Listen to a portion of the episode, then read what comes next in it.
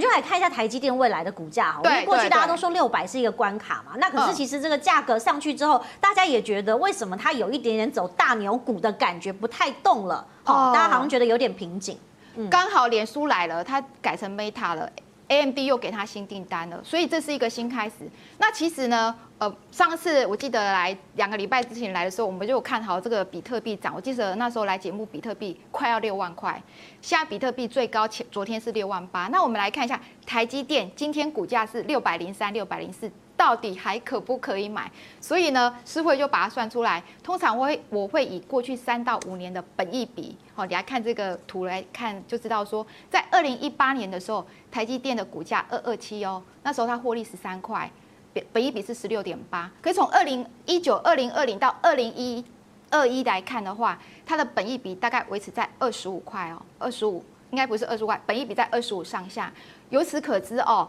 如果说台积电，我们把它以本一比二十五来看，其实它的它的低本一比是二十三到二十五，所以它二十三，像今年它股票好了，以台积电今年已经七次从五百六到六百二，五百六到。来来来来回回，这个就是它的，就是看到这个本益比区间，就是二十三到二十五之间。嗯、那如果它到六百二，它的本益比今年也是二十六。那本益比是看获利哦。那它今年的获利是二十四块，所以你可以看它的季。上一次我记得来节目两个礼拜之前，我说台积电的季线是六百。然后呢，台股的季线是一万七千一百，我还记得很清楚，两个礼拜以前。那今天呢，全部都突破了，嗯，就台股已经站稳了季线，好，那台积电也站稳季线，所以这个季线六百就是二十四乘以二十五，刚好就是六百，所以呢，本益比六百是刚刚好，叫做它的合格合合合合理价位哦。然后我们来看它二零二二预估它的获利，因为台积电最近做了涨价嘛，就是它涨十到二十趴的晶圆代工。那如果它涨价的话，明年的预估它的获利是二十六到三十，再乘以二十五，就是我上面写的六百五到七百五哦。那所以呢，今天哈，如果台积电可能跌到六百，今天如果没有。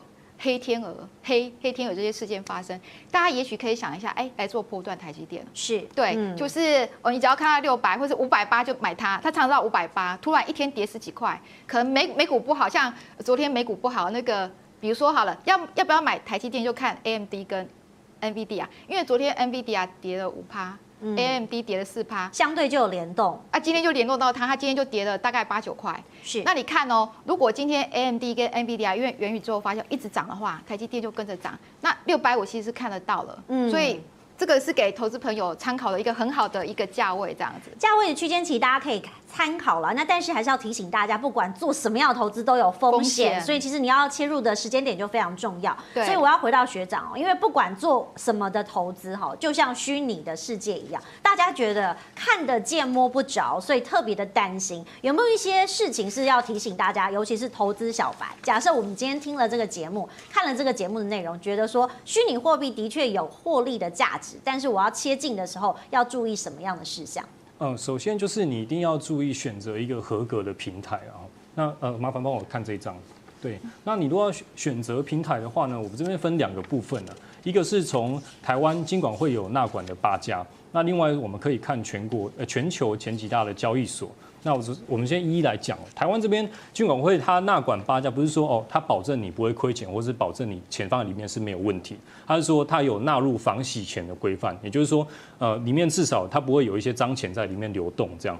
那可是呢，金管会它有强调，就是它不保证说你在里面的钱是安全的，它也不保证说你在里面如果买了虚拟货币，那个钱会不会被盗走？金管会是没有管到这个的。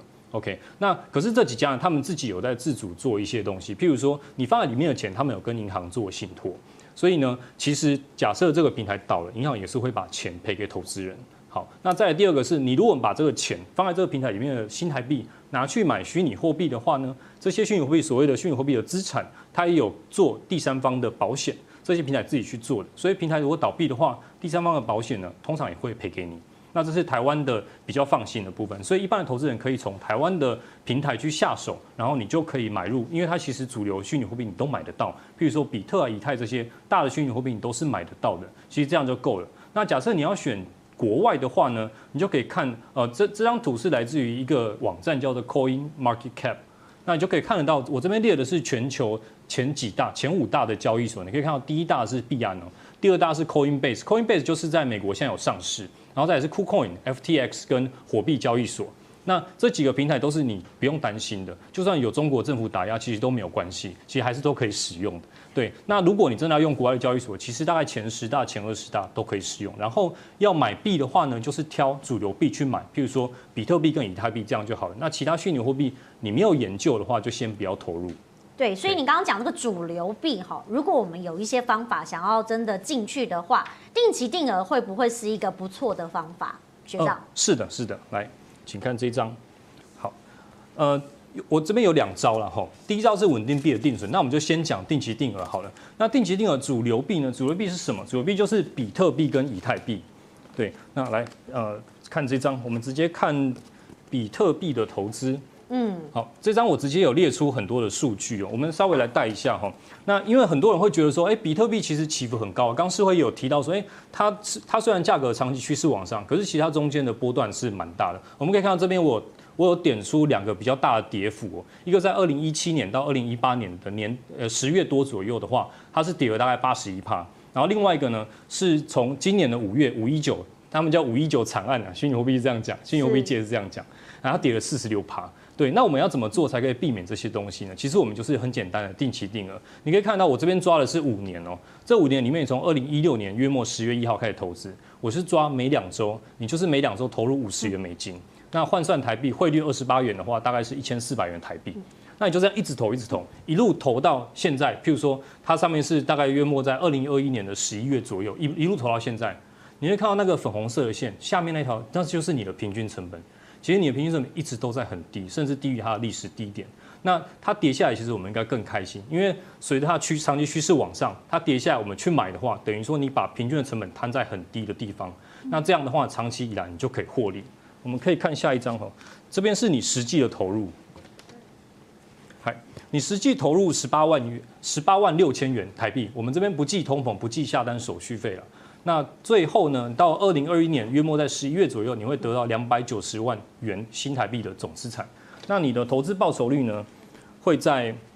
呃，你会赚到一千四百五十八 percent，也就是说十四点五倍。你看，就是这么简单。其实我们这之中什么趋势也不用去判断，我们就是一直定期定额的投入就可以了。好，这个定期定额投入其实蛮有趣的哈，因为时间很长，所以其实相对有波动大的时候，你长期来摊提，那涨幅比这个跌幅多，你就有赚头哈。我们刚刚看到这个投资报酬率是一千四百五十八趴，这很夸张。